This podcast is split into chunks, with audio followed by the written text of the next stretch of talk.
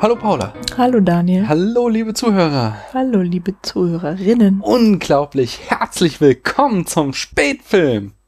Kino in deinem Gehörgang. Kino in eurem Gehörgang. Oh, haben, haben die alle einen gemeinsam oder hat jede und jede einen? Kino in jeweils deinem Gehörgang. Paula, wir haben Feedback bekommen. Mhm. Glaubst du das? Ja, ich glaub dir's. Mhm. Das, das ist gut, dass du glaubst. Ähm, Anastasios hat im Blog zur letzten Folge kommentiert, ähm, dass König der Fischer neben Brazil Gilliams bester Film wäre. König Äh, der Fischer. Genau, ich kenne den nicht, äh, aber ich habe ihn mir jetzt auf die Watchlist geschrieben. Das ist bestimmt ein religiöser Film. Hm, möglicherweise, weiß ich nicht. Vom Titel äh, Mhm. kann man darauf schließen. Ja, ja, ja, ja. Ähm, ja, mal schauen. Werde ich mal angucken. Bin jetzt sehr gespannt. Ähm, außerdem haben wir von Kellerkind und Jajul höchstpersönlich, ähm, was ich sehe, wenn ich Podcasts höre, Bilder bekommen. Also Wisp, nee, nein, Wiswip. Nicht? Also wenn ihr Bild Oh ja, zeig Genau. mal. Also ähm, Kellerkind ist da in so einem Rechenzentrum. Boah, das sieht ja. Also, kann man das irgendwie größer machen? Äh, Mir ist gerade so ein Screenshot von dem Tweet das ist ja total Notizen. grausig da. Was? Wieso ist das grausig? Das Da sind einfach Schränke mit. Computern. Ja, aber da kann man doch nicht. Da denkt man gleich, da kommt der Velociraptor um die Ecke. Oh, also filmisch so. grausig, ich verstehe. Ah. Kannst du uns ja mal erzählen, Kellerkind, ob du tatsächlich äh, des Öfteren mit Raptoren auf deiner Arbeit zu tun hast? So. Nee, ob du da Angst hast. Ich finde das da überhaupt Angst. nicht gruselig. Das sind doch einfach nur so Computerschränke. Also so Schränke, so Serverschränke halt. Gott, was da für ein Elektrosmog in der Luft ziehen, liegen muss. Disst du schon wieder unsere Hörer? Kellerkind ist einer unserer größten und ältesten Nein. Äh, Fans, der immer wieder regelmäßig auf äh, Twitter schreibt und immer wieder niemand. tolle Ich mach mir Sorgen. und Fun Fact zu Filmen raushaut. Das ist doch kein Arbeitsumfeld. Wer, wer soll denn sonst bitte Server betreiben, wenn wenn nicht das Kellerkind? Ja, weiß ich auch nicht. Muss man die betreiben? Laufen die nicht von selbst? Nee. Anyway, Jajul äh, zeigt, äh, wie sie äh, gerade wahrscheinlich auf ihrer Joggingrunde ist, denn das hatte sie, ah genau, das schreibt sie, ein Laufen mit Spätfilm und Bildnachwirkung. Äh, schöne Grüße an die Bildnachwirkung, toller Podcast, Filmpodcast aus Österreich an dieser Stelle. Äh, Moment mal.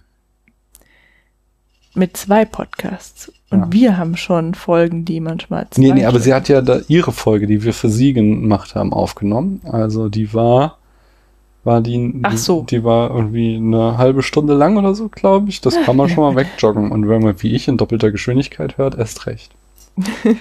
Ja, gut. Weil niemand hat Ja, ich, Zeit. ich dachte gerade, Laufen ist ja für die Süddeutschen auch gehen, ja, nicht nur Rennen. Mhm. Mhm. Und ähm, Aber dann, wir hatten doch letztes Mal schon, dass sie wahrscheinlich Aachenerin ist. Aber wir, ich glaube, wir sind, man kann ja auch Marathon laufen, Marathons laufen. wir spoilern hier voll viel über unsere Hörerinnen und Hörer. Wenn ihr das Das musst nicht du wollt, rausschneiden, ja. achso, dann schneiden wir es raus. Ähm, alles, aber dann sollten wir nochmal von vorne anfangen. Nein, nicht alles. Ähm, aber Jajul hat auch noch Worte an uns gerichtet, nämlich schön, dass euch und vor allem Paula Hm? der Film auch gefallen hat. Zu Gilliams Produktionshölle ist übrigens die Doku Lost in La Mancha sehr zu empfehlen. Ich hatte es Mhm. erzählt, das ist der letzte Film, der jetzt gerade erschienen ist, ähm, Don Quixote, dass der so ewig lang in der Produktionshölle war. Ja, also Lost in La Mancha müssen wir uns auch noch anschauen. Und der Nenad von der Bildnachwirkung, toller Mhm. österreichischer Filmpodcast, äh, der hat noch äh, auch zur letzten Folge angemerkt, äh, Klugscheißer-Anmerkung am Rande. David Ayer, das ist der neue Regisseur von dem Shia LaBeouf-Film äh, The Tax Collector, ähm, hat das Drehbuch zu Training Day geschrieben. Regie führte allerdings Antoine Fuqua oder Fuqua. Ah, Letzteren kenne ich gar nicht, aber au- außer vom Training Day offensichtlich. Außerdem gab es auf Twitter äh, viel Liebe für die Star Wars mit Kinderaugen-Folgen von jede Menge Leuten. Das habe ich jetzt im äh, Detail nicht nochmal alles zum Zitieren hier. Äh, folgt uns einfach auf Twitter, Spätfilm mit AE und äh, ja, da könnt ihr dann auch sehen, was Leute uns schreiben und was wir anderen schreiben und wir schreiben euch auch und äh, alles ist super. Außerdem, wenn ihr denkt, so, ah, Worte, pff, schwierig, dann könnt ihr uns auch anders gerade Feedback geben und zwar, ähm, was Ja? denn? Was, was ist daran jetzt so lustig? Nix. Worte schwierig, Mhm. ja, würde ich auch. Ähm, dann könnt ihr nämlich jetzt gerade abstimmen auf äh, www.spätfilm.de mit AE und zwar äh, darüber, welche Horror-Oktober-Filme wir gucken sollen, beziehungsweise wenn Paula keinen Bock hat, weil Horror schwierig, nicht? Ähm, dann gucke ich das auch mit Gästen und Gästinnen. Da haben sich schon zwei äh, wieder äh, selbst eingeladen oder zumindest vorgesprochen und gesagt so, hallo, wir hätten Lust. Äh, das läuft ja bei diesen Aktionen mittlerweile echt Mhm. flüssig. Das finde ich immer sehr, sehr schön. Ähm, und äh, da wurden bereits gewählt ähm, Cat People und ähm, der englische Titel ist äh, Eyes Without a Face, aber das ist eigentlich ein französischer Film. Was heißt das auf Französisch? Augen ohne Gesicht? Äh, äh, äh, les yeux, yeux, yeux sans visage. Sowas. Ne? Äh, also die beiden wurden schon gewählt und gerade läuft äh, diese Woche, wenn dieser Podcast erscheint, die Abstimmung der Filme der 70er und 80er. Da, ähm, ja, guckt einfach, was es da zur Auswahl gibt und äh, haut einen Horrorfilm der 70er und 80er rein. Das ist der Knaller. Genau. Ich habe jetzt den ganzen Aufhänger vergessen, nämlich dieses Thema ist äh, immer quasi äh, zwei Jahrzehnte ein Horrorfilm pro Abstimmung und wir machen dieses Jahr nur vier Horror-Oktober-Folgen, weil das Oh, zu Glück. stressig wird. Ja, siehst du, Paula stöhnt auch schon. Und plus das ähm, große Halloween-Special, das in diesem Jahr äh, das Kabinett des äh, Dr. Caligari sein wird. Oder ist das Professor? Ich komme da immer durcheinander. Also Caligari besprechen Mhm. wir einfach. Den Caligarismus. Und ähm, da gehen wir dann nämlich rückwärts durch die Zeit. Dann kommt erst so ein Film aus den Nuller oder 90ern, dann 80er, 70er, dann 60er, 50er, 40er, 30er und dann landen wir in den 20er Jahren. Es wird der Hammer, sage ich euch. Dürft ihr nicht verpassen. Kennst du eigentlich diese lustige ähm, Bilderbuchreihe mit den, mit den, mit diesen Figuren, die alle so einen bestimmten Charakter haben und auch so heißen? Das sind jetzt sehr vage Herr, Informationen. Herr Klein macht das und das, oder nee, der, die heißen immer Mr. Mr. Klein macht das und das von Richard Hargrave oder so. Sagt mir jetzt nichts, nein. Wir haben, wir haben Miss Purzelbaum. Haben wir das? Dann gibt es noch einen Ja, düster irgendwas. Mr. Mutig und Mrs. Rund oder ich weiß nicht, wie die alle heißen. Und von denen gibt es auch einen Doctor Who. Ist das nicht cool? Ja, äh, total. Mir fehlt ein bisschen jetzt die, der Zusammenhang zwischen der Pointe und Mhm. äh, den, der Abstimmung zum Horror Oktober. Das ist mir nur gerade eingefallen. Gut. Schön, dass wir darüber geredet haben. Dr. Who, dann sollten wir es mal kaufen. Ich, Ich will das unbedingt haben, ja. da ja, hab ich das haben wir das eigentlich schon mal erzählt? Mhm. Unsere jüngere Tochter trägt den Namen von zwei von Dr. Who's Companions.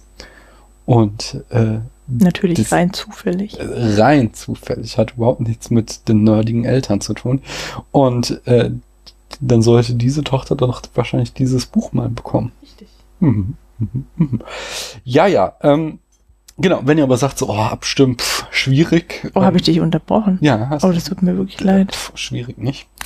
Aber wie gesagt, wenn ihr sagt, so, oh, pff, abstimmen, schwierig, dann könnt ihr auch äh, doch Worte verwenden und uns eine iTunes-Rezension schreiben.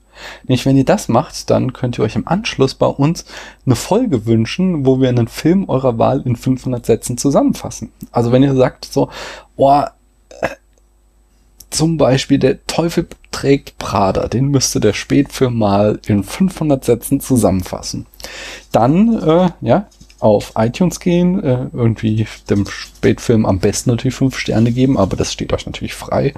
Und äh, da irgendwie ein paar tolle Sätze hinschreiben, nicht? Klassiker spitzen Ebayer gerne wieder. Und äh, schon habt ihr euch verdient, dass ihr einen Film von uns in 500 Sätzen zusammengefasst bekommt. Äh, wie die Sumi das zum Beispiel auch gemacht hat, äh, werden wir demnächst noch machen und Tank Girl für sie zusammenfassen. Wusstest du oder weißt du, was eine Bierkugel ist? Nee, was ist eine Bierkugel? Da habe ich mich heute auch gefragt. Das ist, ähm, aber du weißt, was Bierwurst ist. Nee, was ist Bierwurst? Bierwurst ist so eine rosa Wurst. So, so ähnlich wie ähm, Wurst. Ach, okay. Also Äh, der Jagdwurst hat, Jagdwurst hat, glaube ich, noch irgendwie so grobe Stückchen mit drin. Also das ist so, die ist einfach so komplett einfach nur durchgängig rosa. Und äh, die Bierwurstkugel, nee, Bierkugel Ich glaube, Paula trollt mich, weil ich Vegetarier bin. ist so eine, ru- genau so eine, so eine Bierwurst, so ganz rund. Ist das nicht lustig? Nee. Warum Weil ich ist hab- das? Weil es mir gerade eingefallen. Weil ich nämlich Ich spüre das Thema des heutigen Abends, ja. heute, ja, als wir durch den Supermarkt gegangen sind, habe ich das Schildchen gesehen, auf dem stand Bierkugel und das hat mich direkt getriggert. Und dann musste ich diese Bierkugel in die Hand nehmen und dann habe ich festgestellt, dass es eben leider Wurst ist. und weil du ja ein Vegetarier bist, habe ich es dann nicht gekauft. Oh, ja, Mhm. scheiße. Ist doch irgendwie auch komisch, warum heißt die Bierwurst Bierwurst? Ist da Bier drin? Vielleicht solltest du, als wenn jemand von unseren Zuhörerinnen und Zuhörern vielleicht äh, Metzgermeister oder Geselle oder Gesellin oder Meisterin etc. pp. Ach, ist. machen die auch die Wurst? Was machen denn Metzger sonst? Töten und aufschneiden? Ja, aber, Dachte also eine gute Ah, das sind die Metzgerei. Schlachter. Nee, das ist ja nur das süddeutsche und norddeutsche Wort. Metzger ist norddeutsch schön. und Schlachter süddeutsch. Nee, andersrum. Ihr sagt, in, in Schwaben habe ich auch Metzger Mhm. gesagt. Gut, dann. Der Metzgott wieder. In, in Hessen sagen wir auch Metzgern. Aber wir sind ja auch eher so süddeutsch, Ja. obwohl wir eigentlich in der Mitte sind. Naja. Außer natürlich die da bei Kassel, aber das ist ja ein ganz komisches Volk. Äh, würde mich jetzt nicht so weit aus dem Fenster lehnen. Die essen, wo wir gerade beim Thema sind, Aale Wurst. dass die mit ganz viel Blut drin. Äh, mög- Nee, ja. nee, warte, stimmt gar nicht. Ich habe keine Ahnung. Bei uns im Supermarkt gibt's auch Ahlewurst. Wenn du nicht Vegetarier wärst, würde ich die vielleicht mal kaufen. Jedenfalls, was wir nicht kaufen mussten, war Brasil, weil den gab's umsonst oder halt im Rahmen der Flatrate von Amazon Prime. Wir werden nicht gesponsert von Amazon, aber wenn ihr das hört, Amazon, ihr Sauerei. dürft uns gerne sponsern. Äh, Und der landete auf Platz 8 unserer Charts und damit ist der zweite Film in Folge, der in die Top 10 eingestiegen ist. Ich sag mal, wir haben einen Run. Also erst in Glorious Mhm. Bastards auf Platz 4 und jetzt Brasil auf Platz 8. Mal gucken, wo der heutige Film landen wird, ob er es wieder bis nach ganz oben schafft. Ja, ja, mal sehen. Mal sehen. Bis dahin ähm, äh, müssen wir mal den Proust wieder besuchen, nicht? In unserer schönen Rubrik Proust Revisited. Warum muss ich eigentlich immer an, an Jim Morrison denken, wenn es um Proust geht? Proust. Vielleicht hat er ein Lied zu Proust. Ich glaube, die liegen auf dem gleichen Friedhof. Ah, Jim Morrison haben wir gesehen, als wir da waren in Paris. Haben wir da Mhm. auch Proust gesehen? Ja, ich glaube. Ich kann mich noch Ah, nee, Oscar an Wilde war es. Oscar Wilde kann ich mich erinnern. Das war cool, das Grab. Aber irgendwie habe ich da so einen Zusammenhang im Kopf. Hm. Was ist denn das beste Filmzitat, Paula? Von welchem Film denn jetzt? Von jedem Film der Geschichte. Oh, warum liegt hier eigentlich Stroh? Den hast du noch nicht mal gesehen, von daher. Aber andererseits, da du das Zitat kennst, ist das eigentlich gar nicht so eine schlechte Idee. Willst du es wirklich sagen?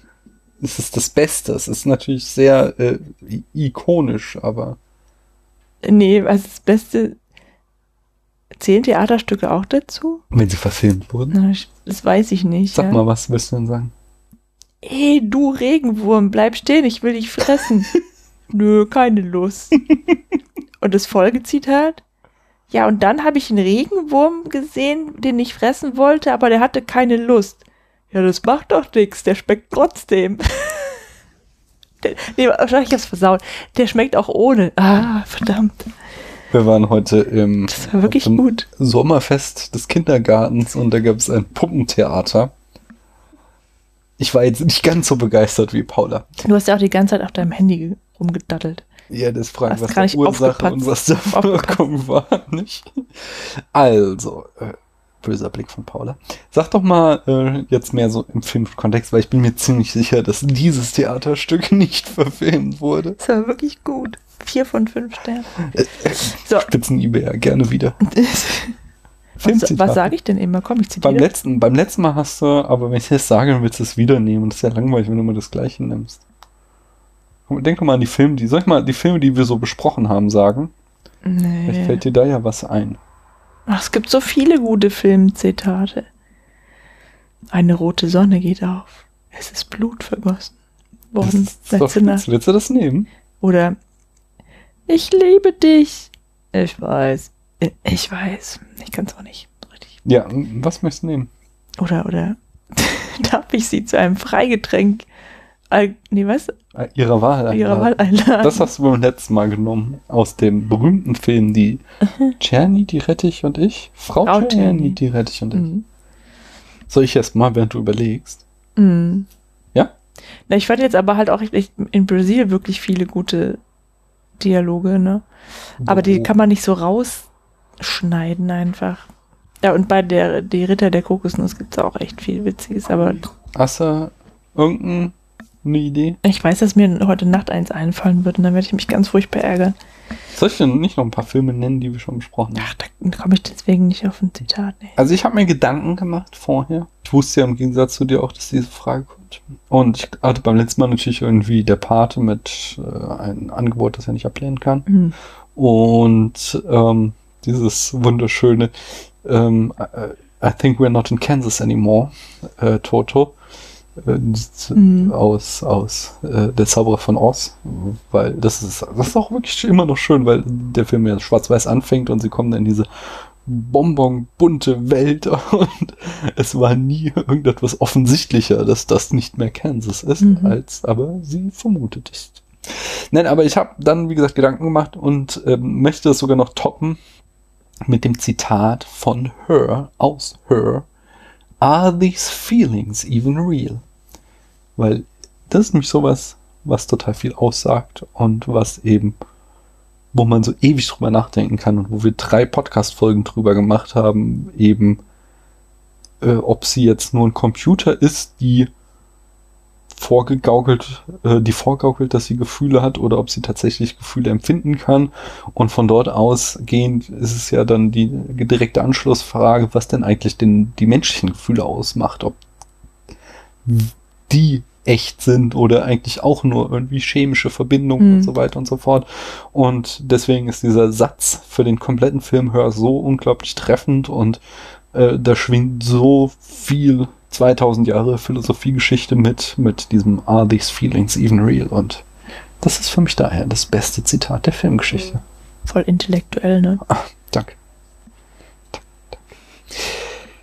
Intellektuell ist auch ein anderer, den wir hier gerne besprechen. Und heute mit der bislang letzten Kunstaktion fragen wir uns noch einmal, was macht eigentlich Shia LaBeouf?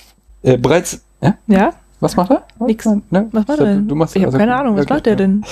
Bereits im Jahr 2016 hat er die Aktion Take Me Anyway gemacht, aber es wurde dann 2017 ähm, eine Dokumentation darüber veröffentlicht. Ich habe auch angefangen, sie zu gucken. Ich bin noch nicht fertig geworden. Und zwar auch wieder eine super coole Aktion. Und die Dokumentation, so irgendwie die, keine Ahnung, ersten 10, 20 Minuten habe ich geguckt, ist auch spannend. Shire Renconturner trampen durch die USA und sie veröffentlichten immer online ihre Koordinaten und Menschen konnten dann zu ihrem Standpunkt kommen, wo sie gerade sind, sie im Auto mitnehmen und dorthin bringen, wo sie hin wollten. Äh, Also, also nicht Shire Renconturner, sondern wo die Leute halt äh, sie wieder absetzen wollten, dort haben sie sie dann halt hingebracht. Wie jetzt nicht Shire Renconturn. Ja, doch, die haben, Shire Renconturner haben einfach ihre äh, Koordinaten veröffentlicht. Wir sind hier. Dann kam mir mit meinem Auto vorbei, hat sie eingeladen und die Person hat dann bestimmt, wo es hingeht.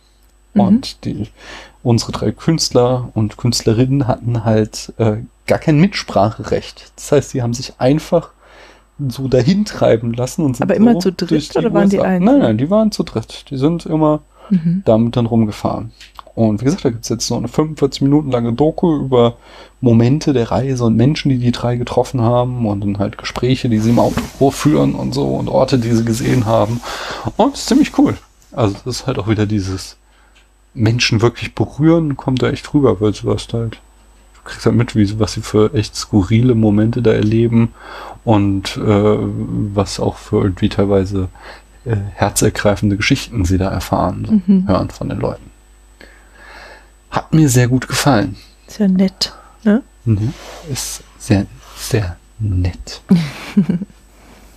Fangen wir mal an. Mhm. Über welchen Film sprechen wir denn heute, Paula? Das, das, ohne Witz, das überlege ich auch die ganze Zeit. Das war ein Film von Catherine Breillat. Sex Ah, ist- genau. Hä? Sex is Comedy. Genau. Ah, ja. Und wie fandst du den Film? Mies. Mies. Mies. Oh, ich sehe hier äh, Konfliktpotenzial. Interessant. Warum fandst du ihn mies? Äh, weil ich keinen Spaß daran hatte. Ich will den auch nicht nochmal gucken. Und der war schlecht gemacht. Hm? Ja, war er. Hm? Doch, voll. Und keiner, da war niemand dabei, mit dem man irgendwie sympathisieren könnte. Was ich wiederum glaube, das Absicht. war. Ja, vielleicht, aber das. Ach, nee, der war wirklich schlecht. Ich fand ihn sehr französisch. Und ich habe hab ja schon beim letzten Mal gesagt, ich habe so im Vorfeld so ein paar jetzt Priya-Filme geguckt und ich bin auch kein Fan, muss ich ganz ehrlich sagen. Aber den fand ich gar nicht so schlecht, weil er so einen Meta-Ansatz gefahren ist und da waren äh, halt schon irgendwie immer wieder ganz lustige Ansätze drinne. Ähm, er hat halt, also die Protagonistin, die Regisseurin hat halt genervt, aber die sollte auch nerven. Was versuchst du mir zu, zu pantomimen? Siehst so aus. Du in die Flasche als dein Mikro sprechen, weil du die so hältst. Das ist, weil ich ähm, zu viel Cinematic Smash Brothers in letzter Zeit mache. Ne? Da gibt's die berühmten Flaschenmikros. Ja, tatsächlich. Ja, tatsächlich. Was ist das? Tja, wenn du mal hier Was ist denn ein endlich mal als, als? Gästin da auftreten würdest, dann wüsstest du das auch. Jedenfalls, ähm, die Protagonistin nervt halt unglaublich, aber das ist halt gewollt. Das ist halt so Selbstironie und ähm, wir haben uns mordsmäßig über die Penisprothese beömmelt. Und Ja, das war auch das einzig Gute an dem Film. Nee, es gab schon. Es gab noch was anderes Gutes, es ja. gab schon, es gab einfach einige gute Szenen und es war, der Film hat halt einfach so sein Ziel erreicht, eben. Ach, ich glaube, da gehen wir im Detail noch später drauf ein und da können wir uns dann noch hinreichend streiten. Bis dahin kannst du uns doch mal die Eckdaten verraten, Paula. Der Film erschien im Jahr 2002. Die Regie führte Catherine Breillat, die folgende wahnsinnig lange Filmografie aufweist. Im Jahre 1976 schon hat sie Une vraie jeune fille, ein Mädchen, gemacht. Im Jahre 1979 Tapa, Tapage Nocturne. Oh. 1988 Lolita, Lolita 90, ja? Mhm. Mhm. Lolita 19. Nee, nee, das ist ja der deutsche Titel, Lolita 90. Der Ach so. französische ist ja Achso, stimmt. Äh, Transis Fillette. 1991 Schmutziger Engel. Auf Französisch Sale comme un ange. 1996 Eine perfekte Liebe. Parfait, Parfait amour. Ausrufezeichen. 1999 Romance XXX. Auf Französisch Romance. 2001 hat sie gleich zwei Filme gemacht. Ama Sœur und Meine Schwester. Brève Traversée, kurze Überfahrt. Dann, ein Jahr später, Sex is Comedy. Deutscher Titel, genau gleich. 2004, Romance 2, Anatomie einer Frau. Auf Französisch, Anatomie de l'Enfer. 2007, Die letzte Mätresse. Auf Französisch, Une vieille maîtresse. Was ein deutlicher Bedeutungsunterschied ist. ein echtes, das, oder? Äh, nee, eine alte Mätresse. Ah, Eine alte Mätresse und die letzte Mätresse.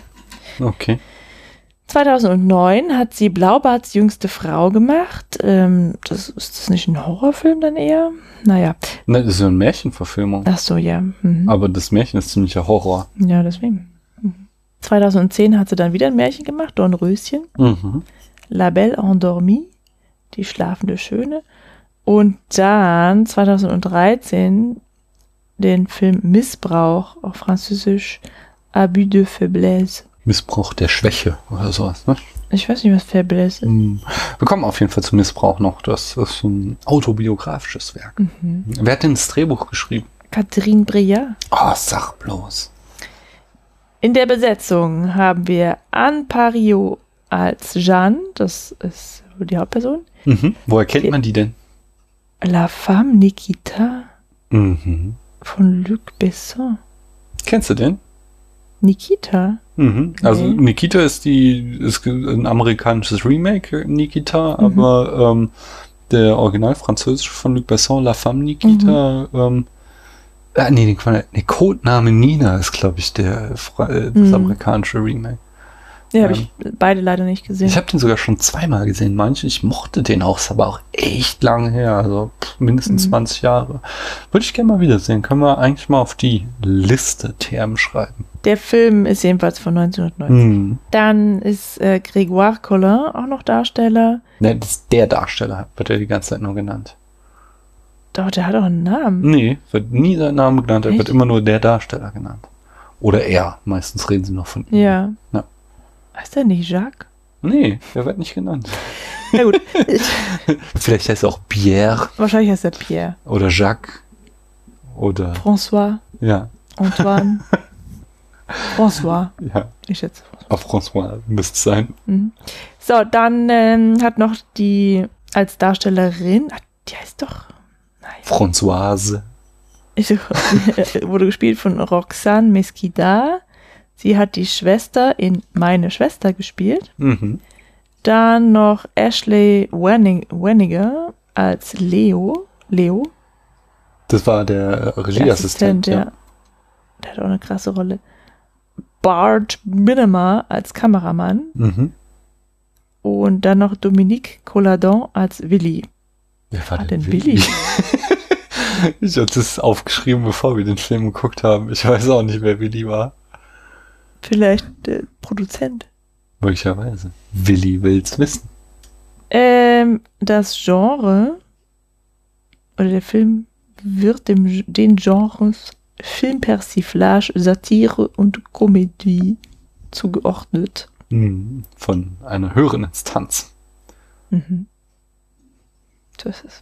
Ich lass mich mal herab aus der höheren Distanz, äh, die Handlung in fünf Sätzen zusammenzufassen. Das ist wirklich einfach. Das kriegt man An- in drei Äh, Sätzen. d- An, oder willst du es machen? Ich Nö. An, Jeanne ist Regisseurin und sie möchte eine Sexszene drehen. Also eigentlich möchte sie erstmal einen Film drehen und äh, verschiedene Szenen, aber deren äh, Höhepunkt, pun intended, ist eine Sexszene. Und sie hat zu kämpfen mit äh, schlechtem Wetter, mit einem äh, Hauptdarsteller, der nicht immer will, was er soll, mit äh, Penisprothesen, mit einer Hauptdarstellerin, die nicht so soll, wie sie soll, äh, Nee, oder die schlecht. die nicht kann, wie sie soll, genau.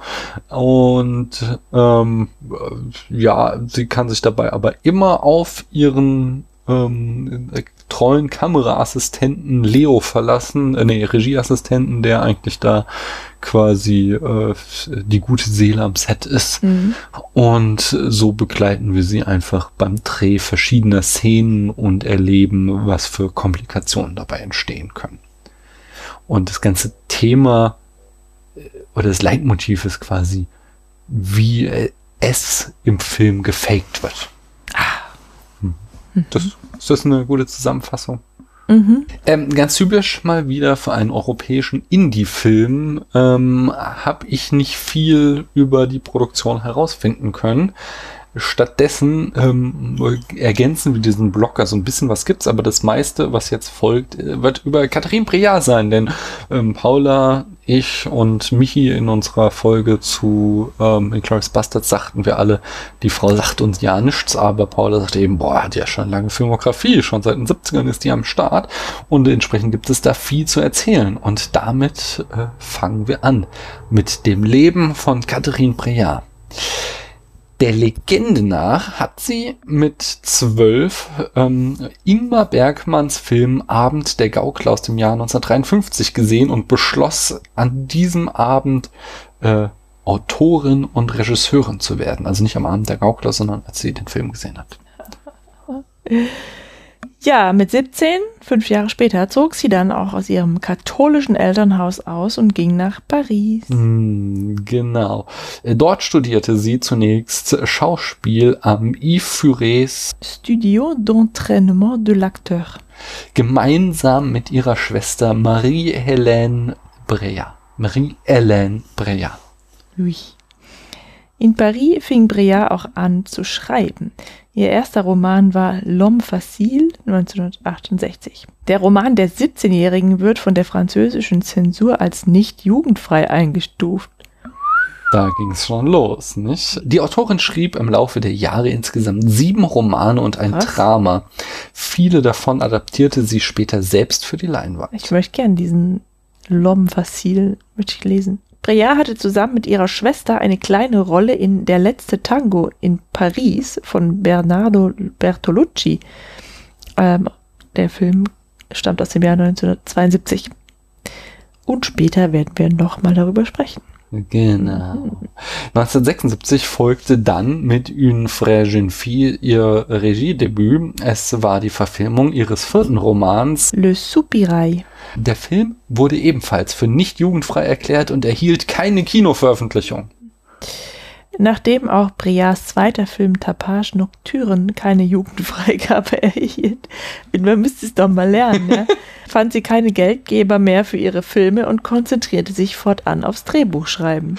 Ich meine, und genau das ist halt so, in dem, in dem Film Sex Comedy gibt es so eine Szene, wo sie halt irgendwie da äh, im Regiestuhl sieht und dem Kameramann irgendwie anschreit, er soll mehr auf den Penis halten und der Regieassistent verzweifelt halt, oh nein, Jugendfreigabe. Halt, da ist halt diese Selbstironie drin, die ich durchaus gelungen fand in dem Film. Als sie 1988 dann wieder die Chance bekam, Trancis Friette äh, nicht nur zu schreiben, sondern auch Regie für, äh, bei dem Film zu führen, nutzte sie diese. Der Film wurde ein finanzieller Erfolg und öffnete dadurch die Türen zu Breillards Regiekarriere. 1999 folgte der nächste Skandal mit ihrem Film Romance oder Romance, habe ich immer gesagt. In diesem zeigte sie erstmalig in einem Mainstream-Film, der kein Porno ist, einen irrigierten Penis, castete einen Pornodarsteller und die Schauspielerin sollen teilweise unsimulierten Sex vor der Kamera gehabt haben, Hm. also ohne Prothese. ja, also, also nicht nur so getan, sondern echt miteinander geschlafen haben und sie hat die Kamera draufgehalten. Damit löste Breillat eine Debatte aus, wo die Grenze zwischen Pornografie und Kunst verläuft. Ihr Standing war mittlerweile aber fest genug, ähm, dass dies keine negativen Auswirkungen mehr auf ihre Karriere hatte. Im Gegenteil, nach über 20 Jahren erhielt ihr Debüt Une Frère Jeune Fille eine Kinoveröffentlichung. Na, endlich, ja. Dann folgte im Jahr 2001 ihr größter Erfolg bei der Kritik mit Meine Schwester. Für den Film erhielt sie unter anderem den Manfred Salzgeber Preis der Berlinale und den France Culture Award in Cannes. 2004 erlitt Catherine Breillat dann einen Schlaganfall, Oh der einen fünfmonatigen Krankenhausaufenthalt und anschließende Reha nach sich zog. 2007 traf sie den damals wohl schon bekannten Trickbetrüger Christophe Rocancourt, den sie für ihr nächstes Filmprojekt casten wollte. Rocancourt brachte Breillat aber dann dazu, ihm im Laufe der nächsten Jahre, der nächsten anderthalb Jahre, insgesamt 678.000 Euro für ein eigenes angeblich existierendes Drehbuch zu geben, das er verfilmen wollte. 2009 schrieb die Autorin dann den Roman Abus de Faiblesse über ihre Erfahrungen mit Rocancourt. Der Roman, äh, den Roman verfilmte sie dann auch 2013. Im Roman und Film warf sie Rocancourt vor, sie ausgenutzt zu haben, da sie nach ihrem Schlaganfall noch nicht wieder ihre volle Urteilskraft gehabt habe. Es ist sorry, aber die arbeitet mit dem Trickbetrüger zusammen. Es hört sich sehr strange an, aber wenn du das hörst, so dass sie halt davor einen Schlaganfall hatte und vielleicht tatsächlich nicht so auf der geistigen Höhe war. Ja, aber die hat ihn doch bestimmt gecastet, weil Ja, Ein ja. Aber äh, irgendwie ist sie da nicht durchgestiegen. Ich meine, der war offensichtlich auch sehr gut in seinem Fach, Mhm. würde ich mal behaupten. Wie ging es denn weiter, Paula? Naja, also Rocancourt wurde dann 2012 auch wegen Betrugs zu einer Gefängnisstrafe verurteilt. Mhm.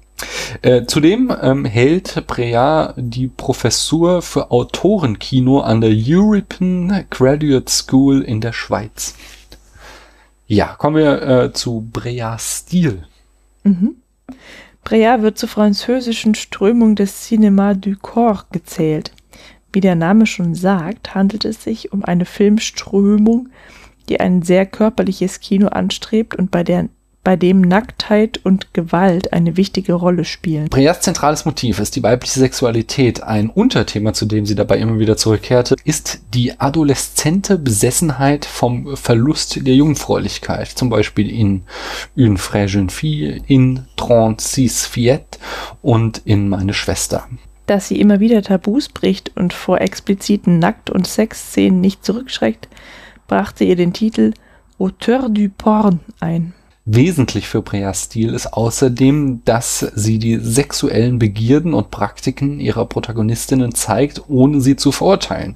Dabei verweigert sie sich stets dem Male Gaze. Es geht ihr um die Psychologie und das Verlangen von Frauen. Nächstes Thema. Brea und Me Too. Also sie sagt immer noch was, ja. Genau. Wie viele französische Filmemacherinnen nahm Brea eine kontroverse Position zur MeToo-Bewegung ein.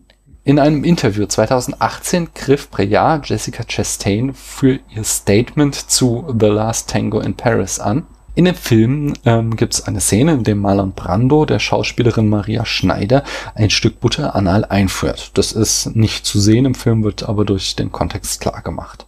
Schneider sagte später, dass die Szene nicht im Drehbuch gestanden habe und sie sich dadurch herabgewürdigt und Zitat, ein bisschen wie von Brando und Bertolucci vergewaltigt gefühlt habe.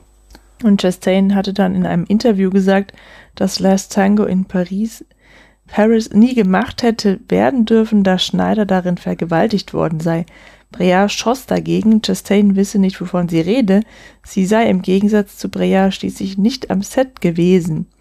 Die Szene wäre rein fiktiv gewesen. Mhm. Breard kritisierte weiterhin, dass bei MeToo nicht zwingend ver zwischen verbaler Gewalt und physischer Gewalt unterschieden werde.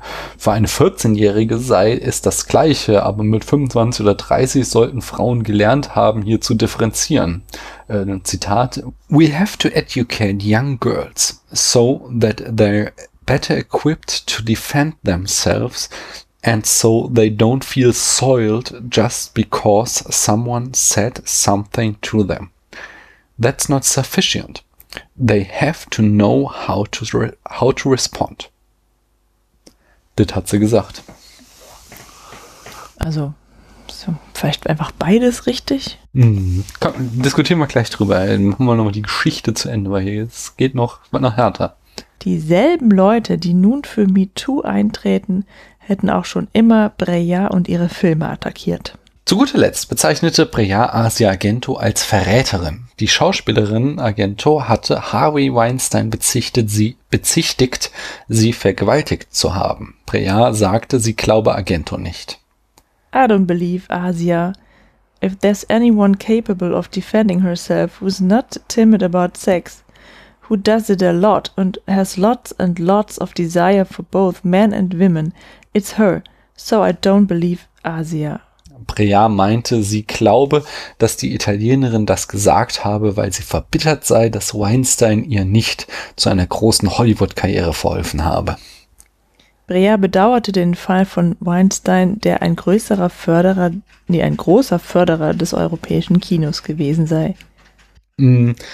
Da gibt's jetzt noch neuere Entwicklungen. Also es gab einmal nochmal, ähm, Agento hat da auf Twitter zurückgeschossen.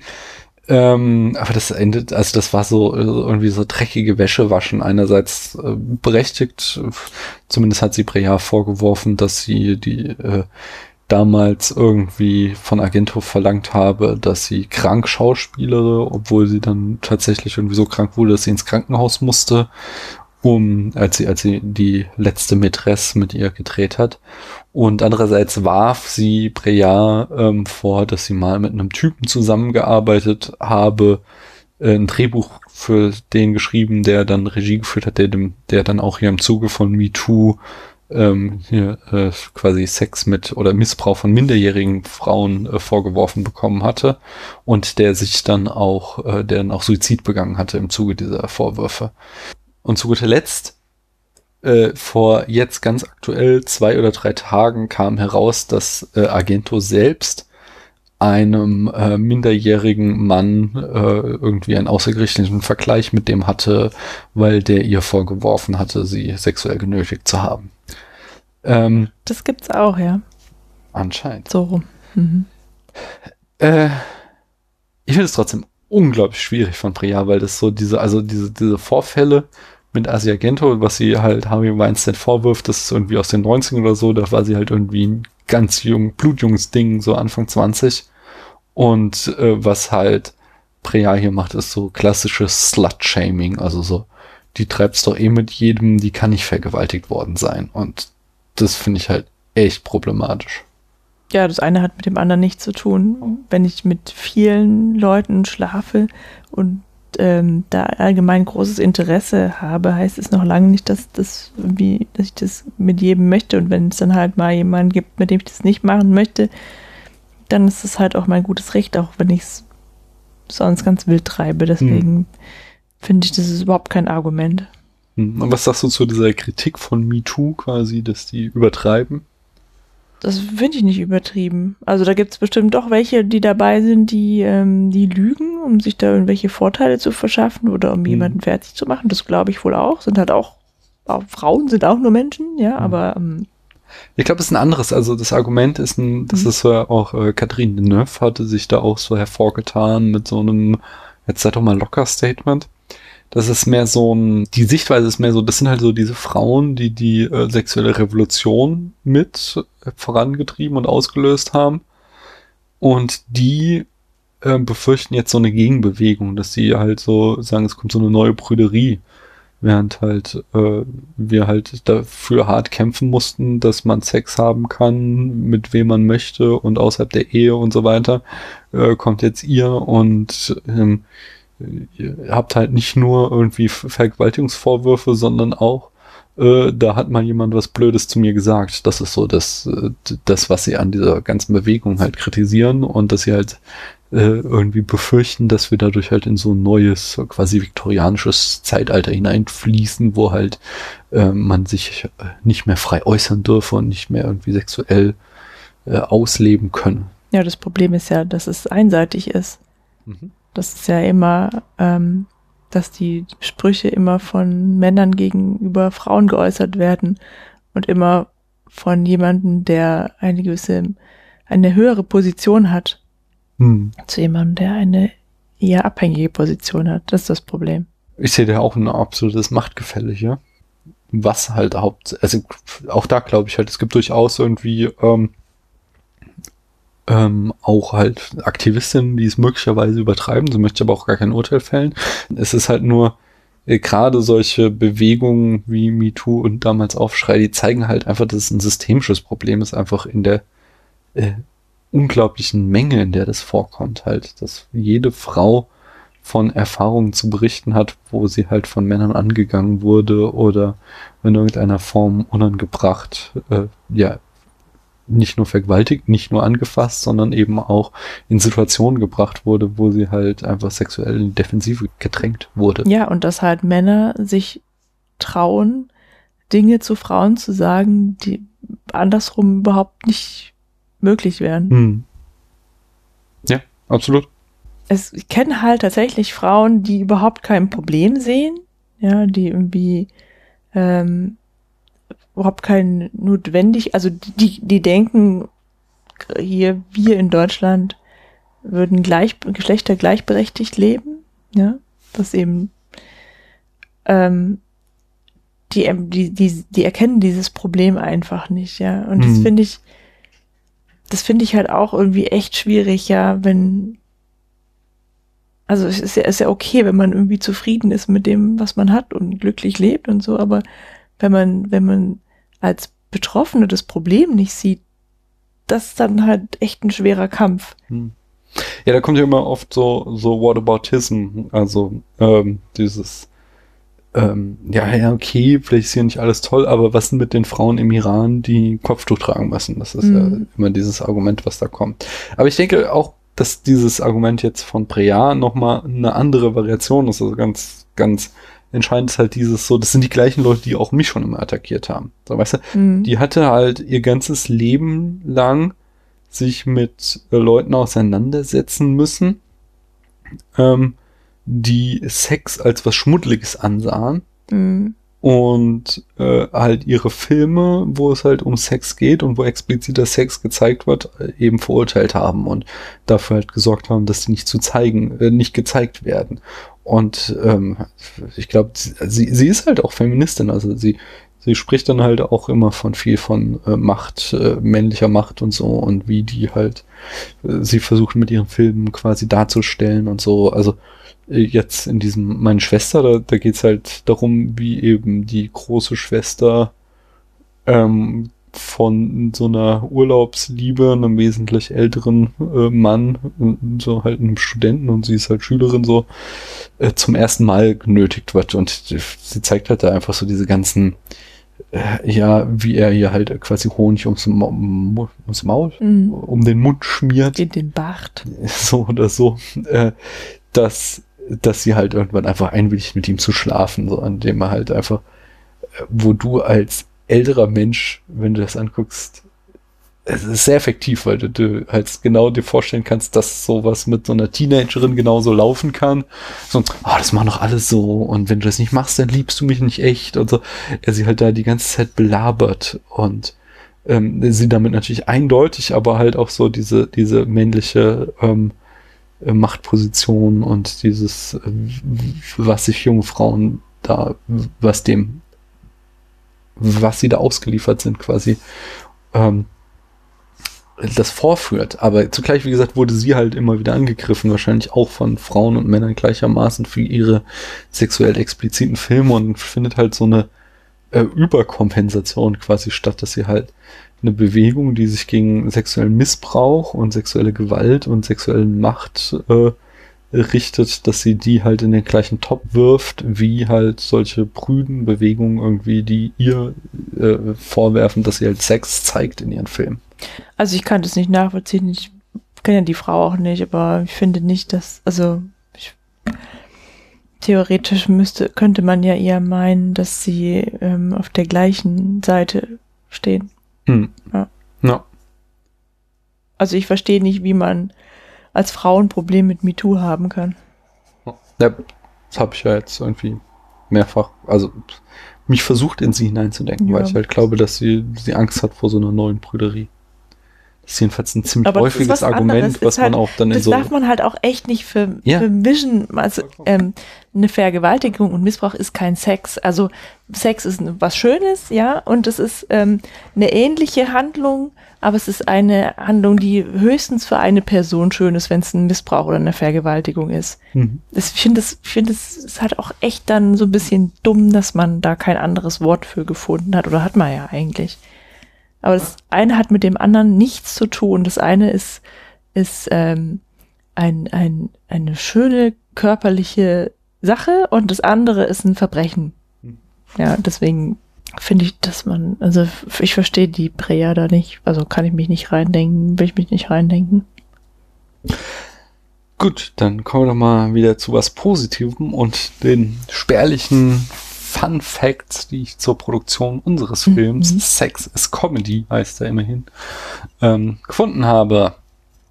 Äh, Breas Motivation für Sex is Comedy war, zum Kern dessen zu gelangen, was es bedeutet, einen Film zu machen. Äh, sie wollte die Oberflächlichkeit überwinden, äh, die gewöhnlicherweise Making-ofs haben. Ja, das ist ihr gelungen. Mhm. ähm, entsprechend ist Sex Comedy eine Mischung aus Selbstporträt und Drehbericht, basierend auf dem Dreharbeiten zu Meine Schwester. Beispielsweise ähm, ist der vermeintliche Sommerstrand, an dem es in Wirklichkeit saukalt ist, eine Situation, die Preas, äh, die Preas Team beim Dreh von Meine Schwester genauso erlebt hatte. Und der Höhepunkt von Sexes Comedy ist das Nachstellen einer Szene aus Meine Schwester und wie sich die Dreharbeiten dieser Szene im Jahr zuvor angespielt nee, abgespielt hatten. Roxane Miskida spielt sich dabei selbst, wie sie damals versucht habe, die Schwester in Meine Schwester zu spielen. Genau, es sind auch viele Statisten tatsächliche Crewmitglieder gewesen, ähm, die sonst hinter der Kamera stehen und nicht wie hier davor. Das war unsere äh, Auseinandersetzung mit Catherine Breillat und den ja, Produktionsbedingungen von Sex is Comedy kommen wir zum Filmschnätzchen und hier haben wir einen Film, wo wir ganz exzellent mit der ersten Szene einsteigen können. Nämlich, was sehen wir denn da? Wir haben es zweimal gesehen, oder? Äh, genau, wir haben irgendwie. Oder? Nee, das, ich das, war, das war so ein Ausschnitt, das war irgendwie der Trailer, aber nee, es war irgendwie so eine Probeszene. Wir haben irgendwo falsch gedrückt auf Amazon und plötzlich zeigte uns das irgendwie die erste Szene und brach dann ab aber halt auch nicht die komplette erste Szene, sondern irgendwie ausschnittsweise. Und dann haben wir die nochmal richtig geguckt. Wir sehen Menschen äh, am Strand, die eben den Sommer äh, gaukeln müssen. Aber das war nicht das erste, was. Ja, wir sehen ganz am Anfang noch irgendwie die, die, wie die in den Trailern in der Maske sitzen und so, aber dann geht's ja sofort raus. Und dann geht es äh, hauptsächlich ähm, geht es halt dann darum, wie die da am Strand sind und diese Szene drehen und es ist sau kalt und ähm, ja, die Statisten irgendwie weigern sich, die äh, warmen Klamotten auszuziehen, weil sie da halt in Badehose rumrennen sollen mhm. und bis dann halt die Regisseurin Jeanne äh, einen Rappel kriegt und sie quasi alle davon scheucht, weil, weil sie nicht machen, was sie sagen und dann halt nur noch äh, der Schauspieler und die Schauspielerin da in Bade Klamotten am Strand rumliegen und immer wenn Drehpausen sind, wickeln sich in ganz dicke Federbetten ein, weil es halt so arschkalt da ist und die Regisseurin sitzt da nur irgendwie mit dem Schal um den Mund, weil es so kalt ist. Aber sie tun so, als wäre Sommer. Und ich finde es halt wunderschön, weil das halt eben dieses äh, wenn es halt im ganzen Film nur darum geht, S vorzugaukeln und eigentlich mhm. steht halt S für Sex, aber halt hier wird halt da einfach eine wunderschöne Metapher genommen, indem sie halt von Anfang an klar macht, so, hey Leute, Film ist nie Realität, sondern es ist alles gefaked. Und wenn ihr einen wunderschönen Sommertag am Strand im Film sieht, dann war es in Wirklichkeit vielleicht hier bitterkalt und alle haben total gelitten. Und damit bringt sie halt irgendwie so ihre Kernaussage, was der ganze Film ähm, ja am Ende aussagen möchte. Das, das bringt sie in der allerersten Szene äh, äh, gleich mit einem mit einer wunderschönen Metapher auf, auf die Leinwand und damit hat sie irgendwie so das Beste erreicht, was eine erste Szene erreichen kann, finde ich. Also ich finde, ähm, das ist so eben einer der beiden Pluspunkte an dem Film, dass man so einen tiefen Einblick in Dreharbeiten erhält, mhm. ja, ähm, wie das da alles zugeht und das ist eben, also mir hat es total das sowieso wenig vorhandene Interesse ähm, äh, Schauspielern genommen,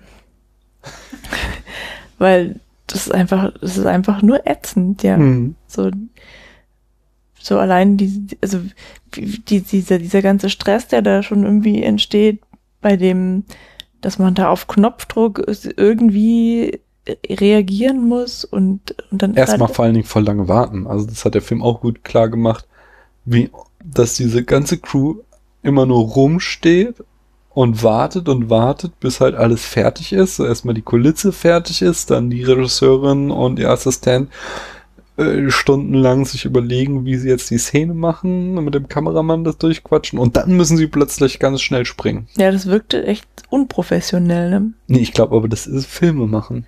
Ich glaube, Kann das sein. so auch was ich so gelesen habe, ähm, hat das der Film in der, den Aspekt, glaube ich, echt gut rübergebracht. Ja. Also das war echt interessant, das muss ich schon sagen, ne? Ja, und dann war ähm, war sie, die äh, Jeanne, die Regisseurin, war halt super anstrengend. ja, aber gleichzeitig waren tatsächlich auch ihre Schäfchen, die, die Darsteller, sehr anstrengend, ja. Mhm. Und wenn die gebockt haben, dann hat sie halt zu ihrem Assistenten gesagt, was sie wirklich denkt. Und ist eine kurze Zeit später, aber dann halt zu den Darstellern hingegangen und war ganz einfühlsam und hat sie halt ähm, Belabert. sehr mütterlich war sie dann von dem überzeugt, was sie tun sollten. Und das Mhm. hat sie ja dann auch ganz gut gemacht. Na, du hast vorhin gesagt, es gab keinen Sympathieträger, aber der Kameraassistent, der war doch total so der, Ja, okay. die gute Seele. Das war ja eigentlich so die Mutter am Set. Der Arsch, einfach. Was? Ja, ja, aber das war trotzdem der, der sowohl Jan als auch alle anderen immer quasi bei Laune gehalten hat und immer irgendwie so der Liebe für alle war. Ja, der hat aber auch gemotzt. Ja, aber, Ja. aber halt, also der, der war halt Das war überhaupt der einzige nicht, der war nicht prätentiös Ja, im genau. Gegensatz zu allen anderen. Und das ist auch so, so auch wieder so eine Gender-Swap-Rolle quasi, dass er ja halt quasi erst der Mann, der Assistent Mhm. von einer Frau und er hat irgendwie die ganze Zeit so äh, klischeemäßig weibliche Tugenden gezeigt. Ja, er musste ja auch immer die Frau spielen, Genau, und genau, wenn sie wenn dann sie äh, geprobt haben. wenn sie geprobt haben ähm, und sie sich überlegt haben, wie sie jetzt eine Szene inszenieren, dann musste er immer die Rolle der Frau einnehmen und sie hat die Rolle des Mannes eingenommen. Hm. Ja, also das, wie gesagt, das war halt schon ziemlich interessant und auch aufschlussreich. Ähm, was aber anstrengend war, waren ihre Gespräche über ihre Arbeit und über die, die Darsteller, wie sie sie eigentlich hassen und wie sie sie hasst. Und äh, das war wirklich, ich habe da gar nicht zugehört, weil es hat echt genervt einfach nur, ja. Ja, Und die hat halt den armen Leo wirklich Tag und Nacht vollgequatscht mit ihrem Scheiß. Der konnte wirklich gar nichts sagen, außer ja, du hast so recht und ja, du Arme. Mhm. Und das finde ich, das finde ich aber lustig, weil einerseits ist es halt schon auch so ein, ähm, glaube ich, gutes Maß an Selbstironie, dass sie halt ja einfach, Jan ist ja Stand-in für Brea und dass sie halt sich da selbst auf die Schippe nimmt. Aber zugleich ist es halt von den Filmen, ich habe halt irgendwie jetzt drei Brea-Filme angefangen, äh, drei Brea-Filme geguckt und äh, die letzte Mätresse habe ich angefangen und es ist halt echt nicht mehr ausgehalten und ihn nicht zu Ende geguckt. Äh, und es ist halt tatsächlich in all ihren Filmen so, dass sie halt so super prätentiösen Scheiß die ganze Zeit ihre Protagonisten von sich geben lässt. In Romance, diesem äh, Skandalfilm. Äh, d- Der Sex ist überhaupt nicht irgendwie in irgendeiner Form erotisch, sondern es ist die ganze Zeit genervt von den Leuten, die halt so pseudo-intellektuellen Scheiß über Sex erzählen und was er wirklich bedeutet und und ah, so, so, das hat mich halt in all den Filmen sehr, sehr genervt. Meine Schwester war, ist, mit meiner Schwester habe ich auch große Probleme auf ganz andere Art, aber äh, der war tatsächlich inszenatorisch der beste Film, aber der, den Rest nicht, not my cup of tea. Mhm. Und äh, das ist hier halt auch, dass sie das so einerseits ein bisschen durch den Kakao zieht, aber halt auch dir die ganze Zeit irgendwie so vorgibt, was du zu denken hast. Also es ist so, da wünschst du dir mal ein bisschen mehr Subtilität, findest du nicht? Tja, ach, ich weiß nicht, der hat halt immer so, der hat immer gleich so eine große Philosophie draus gemacht, aus dem, wie sie sich gegenüber Darstellern verhalten muss und wie die sich ihr gegenüber verhalten und das war irgendwie so, ja, mega anstrengend irgendwie. Ja. Dann kommen wir mal ähm, zu einer Szene, die ich ja gar nicht verstanden habe, wo sie sich aufregte, dass der Protagonist seinen Charme verschwende. Weil Nein, der halt da hm. immer mit den ganzen äh, Leuten, also der hat sich halt immer total gut mit den ganzen Arbeitern am Set verstanden und hat halt Mhm. mit denen immer Witze gemacht und sie hat sich aufgeregt. Er würde seinen Charme an die verschwenden und dadurch hätte er nicht genug Charme übrig Hm. äh, für halt die Darstellerin und das würde dann dazu führen, dass eben die Szenen schlecht werden. Aber das, that is not how this works. So, also Mhm. wenn du kannst ja, also das ist ja nicht so, als wäre das irgendwie eine limitierte Ressource, dein Charme, sondern das Problem war halt, dass es zwischen den beiden halt keine Chemie gab, aber das eine ändert doch überhaupt nichts daran, ob der sich mit anderen Leuten gut versteht. Ja, es hat sie halt geärgert. Ja, da muss sie doch anders rangehen, als jetzt ihm irgendwie zu verbieten, dass er sich jetzt irgendwie gut mit den Beleuchtern unterhält. So, weil das wird ihn doch bestimmt nicht irgendwie zu einem besseren Schauspieler machen. Ja, weil sie halt glaubt, dass es gefaked ist.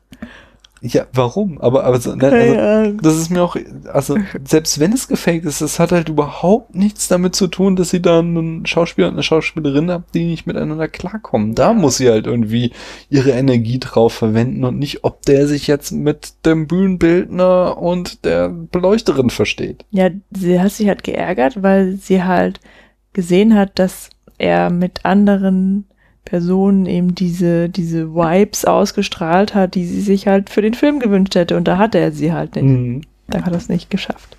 Mhm. Oder sie war nicht da. Und da hat sie sich drüber geärgert. Das war wahrscheinlich irrational, dass Mhm. sie deswegen so sauer geworden ist. Mhm. Mhm. Mhm. Was ich ganz schön fand, als Bei sie dann im, ja, den fand ich auch echt schön, aber in dem, in, als sie in den Drehort innen kommen, da steht sie mal irgendwie an der Kaffeemaschine und während die Kaffeemaschine läuft, können sie sich nicht unterhalten, weil die so laut ist. Das fand ich auch, das fand ich auch, da dachte ich, okay, das ist ein Film, der ist hier total realistisch. Ja, okay. Ähm, wir kommen nochmal zur Penisprothese. Da haben wir sehr gelacht. Warum? Weil sie sich letztendlich für die größte entschieden haben. Nicht nur das, der äh, Schauspieler äh, hat sie dann halt auch getragen und hat sie immer so getragen, dass sie vorne aus seinem Bademantel rausragt und so Hm, stolzierte er da über das Set. das sah schon ziemlich dämlich aus. Ja. Das war schon ziemlich lustig auch irgendwie. Und dann äh, haben wir noch einen, also dann, dann am Ende drehen sie aber dann irgendwie ihre Sexszene tatsächlich und sie ist auch äh, nach all den Kämpfen sehr intensiv. Ja, sie sind auch gut drauf vorbereitet. Also Mhm. er zum Beispiel hat auch nichts gegessen vorher, damit er sich leicht fühlt.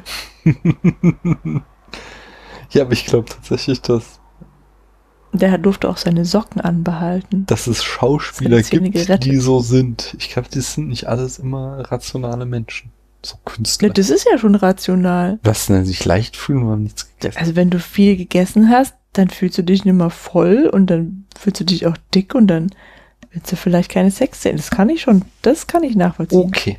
Naja, aber, aber es ist, also die Szene, die sie dann drehen, ist tatsächlich sehr intensiv und äh, das fand ich dann auch nochmal so einen einfach inszenatorisch extrem guten Moment, wo dann halt es sie äh, vorbei ist, sie ruft Cut und dann siehst du halt den Kameramann und der, der seufzt so, so pff, also der, also das war falsch, also der ist so, der Die ist sind angespannt gewesen. ja, nicht nur das, aber er ist halt auch so, er ist sich in dem Moment nicht sicher, ob das, was er hier gerade gemacht hat, richtig war. Quasi er übernimmt so unsere Funktion als ähm, äh, Zuschauer, wo wir halt ja dann da die Protagonistin gesehen hat, die da eben, ja, also diese, diese Szene spielt, wo sie halt nicht so wirklich begeistert ist von dem Sex.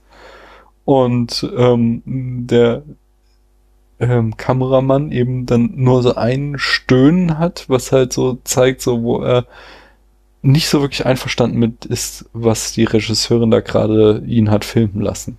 Das kommt so sehr, also wie gesagt, er sagt nicht ein Wort, und trotzdem kommt es dadurch heraus. Das fand ich sehr stark. Also ich habe das so gesehen, dass die alle echt ergriffen waren von der Szene, weil die überzeugend war und es hat auch alle ziemlich hart fanden, Ja, was sie da ich ja. gesehen haben, ja. Ne, aber dass halt dieser, dieser, der Kameramann quasi nur mit so einem Stöhnen klar macht, Hm. da, dass es eben so hart fand und dass er sich nicht ganz sicher ist, ob er es wirklich gut findet. So, dass das kam durch den Tonfall da irgendwie heraus. Das äh, hat er quasi klar gemacht und das hat sie, hat er Brea echt gut eingefangen und damit ja nochmal so ein, aber nochmal so ein ambivalentes Bild ihrer eigenen persönlichen Filmkunst gezeigt und dass die halt quasi nicht für jeden was ist und dass die halt kritikwürdig ist und, und angreifbar. Verstehst Ja, also ich finde tatsächlich die letzte Szene auch echt problematisch. Ich verstehe sie auch nicht ganz. Inwiefern? Also ähm, irgendwie, es geht ja die ganze Zeit, es, es geht ja wohl irgendwie darum, dass die, ähm, die, die, die Darstellerin, also die weibliche Hauptperson, dass sie halt irgendwie diesen Sex haben möchte, aber auch Angst davor hat. Ja. Wie alle jungen Mädchen. Genau, das ist ja das, was ich vorhin sagte, Und diese, dass, diese dass sie ihn Besessenheit. abwehrt, aber trotzdem Verlangen nach ihm hat. Mhm. So, ja. So, das ist dann eigentlich, also so ist der, der Fall schon mal klar. Ja, irgendwie der innere Konflikt, den das Mädchen auch austrägt und so. Aber dann, also das, das Ende ist ja, dass sie, ähm, ach, ich weiß, nee, also er hat ihr wohl vorgeschlagen, dass sie ihre Jungfräulichkeit wieder behalten könnte, wenn sie es anal machen. Mhm. Und sie sagt dann, ach wie, äh, das machen alle Mädchen so, das ist ja ekelhaft. Und daraufhin dringt er dann in sie ein. Mhm. Und sie weint halt dann deswegen währenddessen. Und Mhm. das finde ich halt irgendwie ist halt nicht so ein schönes Ende, ehrlich gesagt. Ja, ja, aber Weil jetzt- also sie das wollte halt, das ja offensichtlich nicht. Und die Ja. Regisseurin hat uns aber auch die ganze Zeit äh, dagegen erzählt, dass das Mädchen sich nur ein bisschen ziert. Wie alle jungen Mädchen das ja machen, dass sie ja, ja, aber er, macht ja dann noch mal was ganz anderes mit ihr, als sie erwartet hat. Und das, also das ist halt genau also eine Szene aus. Ja, aber sollten wir das jetzt Schwester. irgendwie schön finden? Nee, eben nicht. Oder- Nein, eben nicht. Also in, das ist eben dieses, das steht halt im Kontext von meine Schwester. Und in meine Schwester war das ganz klar so geframed, dass der Typ ein Arschloch ist, der da das junge Mädchen einfach ausnutzt, indem er seine äh, größere äh, sexuelle und Lebenserfahrung äh, benutzt, um Mhm. ihr halt die ganze Zeit irgendeinen Scheiß einzureden, damit sie endlich mit ihm schläft, oder damit er zum Schuss kommt. Hm. So, äh, und das ist das ganz große Thema in meiner Schwester. Aber jetzt haben wir hier einfach einen Meta-Film dazu. Es geht ja gar nicht konkret darum, dass das wirklich passiert, sondern es geht ja darum, dass diese Szene gedreht werden soll. Das Mhm. kriegen wir jetzt gezeigt. Und jetzt geht es ja einfach nur darin darum, wie halt die verschiedenen Beteiligten an dieser Szene darauf reagieren. Und da haben wir halt eben die Schauspielerin, die hat sich irgendwie selbst ganz lange ziert. Ja, das war, dass wir, ähm, das Interessante daran ist, dass sie ja angeblich auch nicht wusste, dass, dass es eine Nacktszene geben Genau. wird. Oder eine Sexszene, in der sie nackt ist, so. Mhm. Und dass der Bre der Jeanne einfach egal ist. Ja. Das hätte nicht im Vertrag gestanden, Mhm. wird er die ganze Zeit. Und ähm, dass sie dann aber am Ende, und wie wir auch vorhin schon sagten, dass halt irgendwie sie da auch die ganze Zeit als schlechte Schauspielerin gebrandmarkt wird, aber dann am Ende ja trotzdem so eine überzeugende Performance bringt, ähm, dass halt sogar der Kameramann äh, stöhnen muss und äh, halt fix und fertig ist quasi. Ja, also ich fand die Szene, also gerade die Szene fand ich schon intensiv und jetzt nicht unbedingt der schlechteste Moment des Films, gerade weil er dich so ambivalent zurücklässt. Mm, lass uns mal über den Titel reden. Warum Mhm. heißt der Film Sex is Comedy? Weil eine wirkliche Komödie ist es nicht. Ja, es ist halt so ein bisschen albern, dieses Drumherum, was sie da alles, was sie da alles aufbauen für diese eine Szene. Mhm. Was für eine Arbeit es ist, vor allem für die Regisseurin, die dazu zu bringen. Im. Sinne von Sex ist lächerlich. Sex im, im Film ist lächerlich. So. Ja, lächerlich, weiß ich jetzt nicht. Ich das jetzt so, Oder albern hast du es ja jetzt genannt. Hm. Ich dachte mir auch irgendwie, dass wieder diesen, diesen Aspekt des Fakens, dass der da halt drin steckt, ist halt Komödien. Ähm, genau wie halt Sexfilme ja Situationen vorgaukeln, die nicht wirklich so sind, um halt äh, einerseits halt Erotik zu erzeugen und bei einem anderen halt Humor. Hm. Weißt du, also jetzt speziell bei Slapstick ist ja nicht wirklich so, dass äh, die Schauspieler da irgendwie zufällig über eine Bananenschale fallen, sondern, sondern das wird ja einfach gefaked. wie Halt, Bananenschalen sind so gefährlich. ja, ja, aber es passiert ja nicht wirklich, sondern es wird ja so vorgetäuscht, dass der Schauspieler jetzt hinfällt und das, dann lachen wir. Und genauso ist es halt beim Sex. Da wird ja nicht wirklich Sex gehabt, sondern es wird so vorgetäuscht und ähm, dann äh, sind die Zuschauer erotisch in irgendeiner Form angesprochen. Und so hatte ich gedacht, dass da irgendwie diese Nuance vielleicht noch in diesem Titel drinne setzt, steckt, dass sie das so gleichsetzt. Ja? Ich weiß nicht, das einzige Komödienhafte, was ich da gesehen habe, war tatsächlich dieses Gefasel von Jan Hm. und die Penisprothese.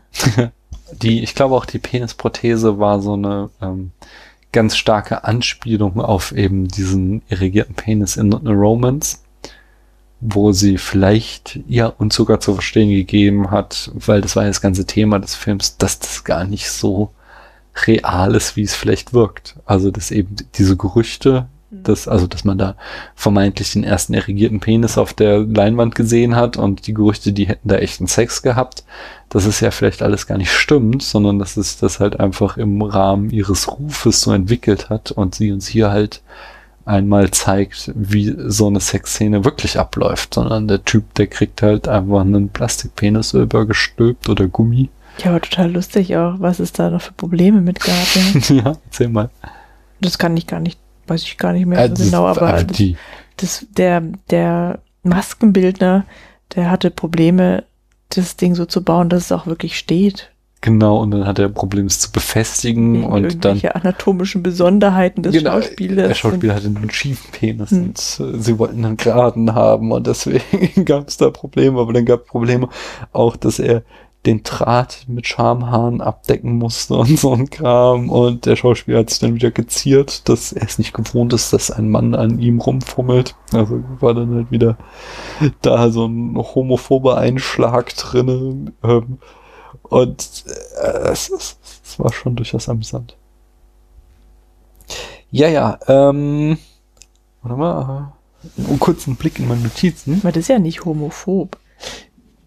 Naja, er hat schon so einen Spruch, so, ich bin's nicht gewohnt, dass Männer an mir rumfummeln. Ja, aber das ist doch was, naja, egal, aber Ja, ja, das ist ja klar, vielleicht was, was man auch nicht so gerne von einer Frau als heterosexueller Mann machen lassen möchte. Aber Ja, das, ja, aber das hat er, Ahnung. genau, er hat ja genau das Gegenteil da behauptet.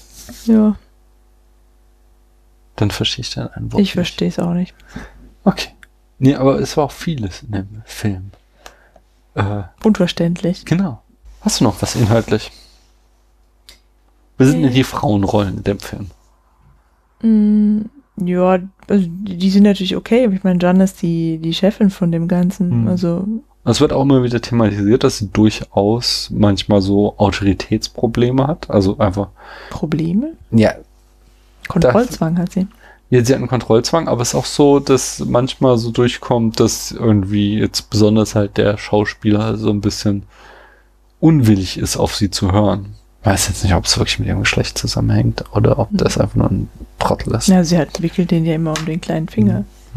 Ich hatte so Haben die mehrere, eigentlich was miteinander? genau, ich habe so mehrere Artikel gelesen, die da irgendwie eine Beziehung reingelesen haben, aber man sieht das nicht explizit, sondern Ja, aber das sagt er doch auch irgendwie, ja, aber wenn der Film vorbei ist, dann ist es mit uns auch vorbei.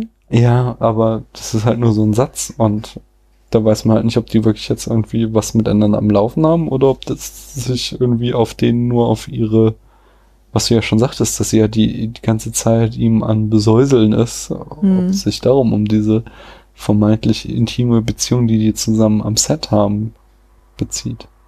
Ja, da war ich mir nicht so sicher, aber ich glaube, die hatten schon was miteinander. Äh, Es ist auch Mhm. ja ganz, ganz spannend, dass ähm, halt die Schauspielerin Mhm. von meine Schwester äh, wieder gecastet wurde für Sexist Comedy, aber der Schauspieler ist ein anderer. Also Mhm. möglicherweise kam es ja tatsächlich zu irgendwelchen Verwerfungen zwischen Preya und dem Schauspieler oder die hatten tatsächlich irgendwas so. Jedenfalls wird es hier stark angedeutet, dass da da mehr ist. Ja, ich habe da noch eine Frage, ja. Ja. Wieso hat die eigentlich plötzlich einen gebrochenen Fuß? Das wird auch nicht erzählt. Das Also sie kommt von einem Tag auf den anderen ans höchst dann interessant, dass sie dann immer auf diese Frage, was hast du denn gemacht? Wie hast du dir denn den Fuß gebrochen? sagt, ich habe ihn mir nicht gebrochen, er hat sich selbst gebrochen, sagt. Hm. Ähm, vielleicht hat tatsächlich die Schauspielerin irgendwie einen Unfall gehabt und das war kann die sein, beste es- Idee, die sie dafür hatten. Es kann aber auch sein, dass es natürlich eine Bedeutung hat, so von wegen, Mhm. dass sie auch, Genau, das, das Durch konnte ich nicht Zwänge- kontrollieren, also hat er das selbst gemacht, ich war es nicht. genau, aber auch, dass sie so durch äußere Zwänge zurückgehalten wird, dass sie eben nicht machen kann, was sie möchte, sondern dass sie eben, dass es so weltliche Einflüsse gibt, die ihre filmische, ihr, ihre künstlerische ähm, Vision beeinträchtigen. Mhm. So könnte man das vielleicht auch interpretieren, diesen Gips, den sie da trägt. Tja, Ja, ja, mhm. haben wir es, oder? Sind wir, ja, haben den Film durchgenördet. Ich habe noch ähm, genau, einen äh, Fun Fact zur Rezeption. Und zwar ähm, sagt Brea selbst, dass sie findet, dass der Film teilweise misslungen sei.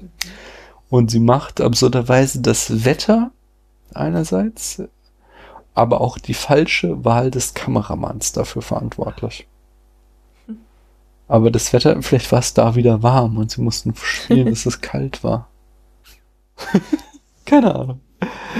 Ja, sonst gab es da nichts irgendwie rund um Rezeption und so weiter und so fort. Deswegen kommen wir gleich zu unserer großen Bewertung. Paula, auf unserer Skala von 1 bis 100 Punkten, wird dieser Film es wieder schaffen, in die Top 10 einzusteigen? Nein.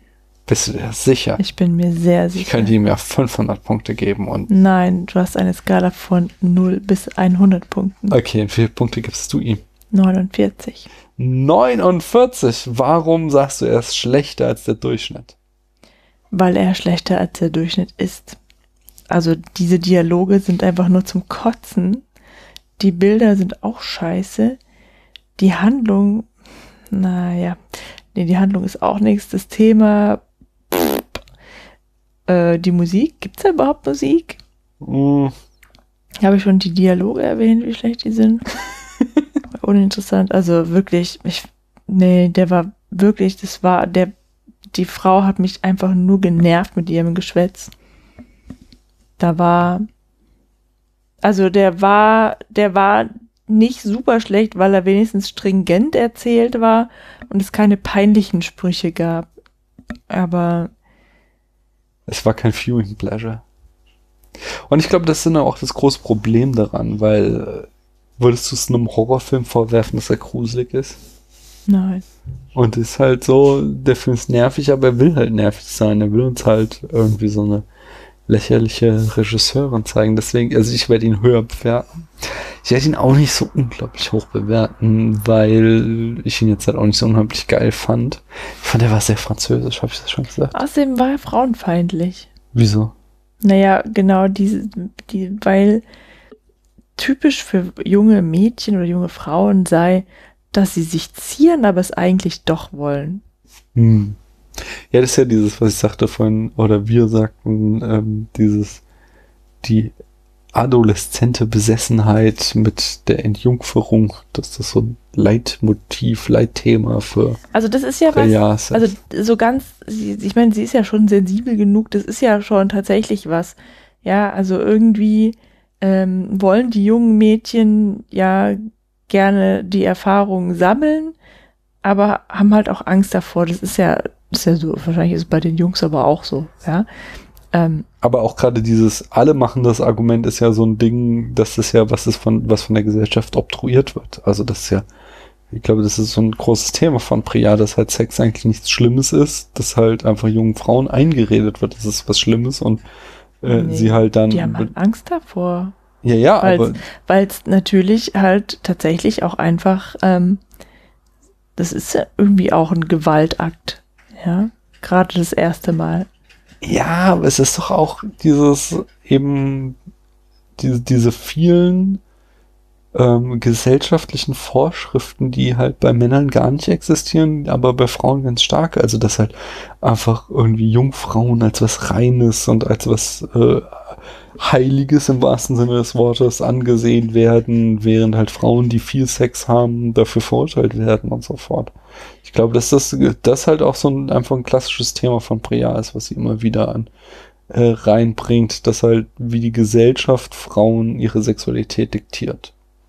Hm. Und wenn dann der Typ halt sagt, so alle Frauen machen das, um, um, oder alle Mädchen machen das, um halt sie davon zu überzeugen, dass sie da jetzt mitmacht, dann, dann ist das halt ein Satz, der da ganz klar in diese äh, Bresche schlägt.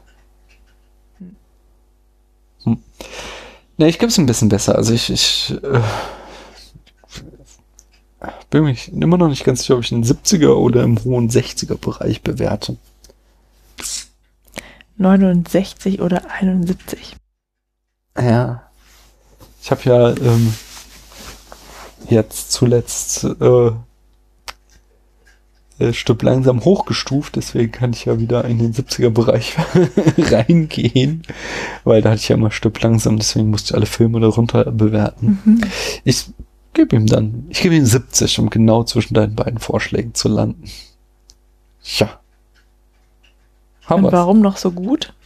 Ja, weil ähm, ich finde tatsächlich einfach so diese, diese, ich finde es ganz charmant, diese Meta-Ebene und ich finde halt, dass er das gut umsetzt, dass er uns halt einfach ähm, Sie. die, der Film, dachte ich, dachte ich jetzt. Aber dass sie, das Priya, das gut umsetzt, dass sie uns zeigt, was ihre Aussage ist. Also, wie ich schon sagte, also, erste Szene ist einfach verdammt stark. So, es geht darum, eine Sexszene zu faken und wir fangen damit an, dass halt schönes Wetter gefaked wird, um uns gleich klar zu machen, am Film ist nichts real. Ich finde es stark, wie sie sich selbst auf die Schuppe nimmt, wie sie da ihre Kritiker und ihre ähm, Gerüchte über sie äh, anspricht, indem sie da mit Penisprothese und vermeintlichem Sex agiert. Ich finde es stark, dieses, wie gesagt. Ja gut, aber wenn du das nicht vorher wusstest, so wie ich. Ja, aber das, das ist ja wieder klassischer äh, Nelson Goodman, das unschuldige Auge ist blind. So, du hast natürlich auch Vorwissen, was du in die Interpretation mit einfasst, fließen lassen und in deine Bewertung. Und warum sollte ich jetzt mein Vorwissen ausblenden, nur weil ich weil ich's weiß? Ja? Hm. Also klar, äh, kann man dieses Stück Kunst wie jeden Film nicht vollends genießen, wenn man nicht alle Einflüsse kennt. Aber wenn man sie kennt, dann kann man sie doch in die Interpretation mit einfließen lassen und in, Ja, in die Bewertung. Interpretation sicher. Mhm. aber auch in die Bewertung. Mhm. Ja, gut. Und dieses, wie gesagt, dieses Ende mit dieser sehr intensiven Szene und dann der Reaktion des Kameramanns als letzte Note des Films, das hat mir auch sehr gut gefallen. Es war einfach ein starker Moment. Und deswegen gehe ich so hoch. Was sagte ich? 70. Jo. Gut, damit sind wir durch. Yes. Hast du noch was zu sagen? Berühmte letzte Worte Nee, das sind meine letzten Worte. in dieser hoffe Folge? nicht. Auf gar keinen Fall.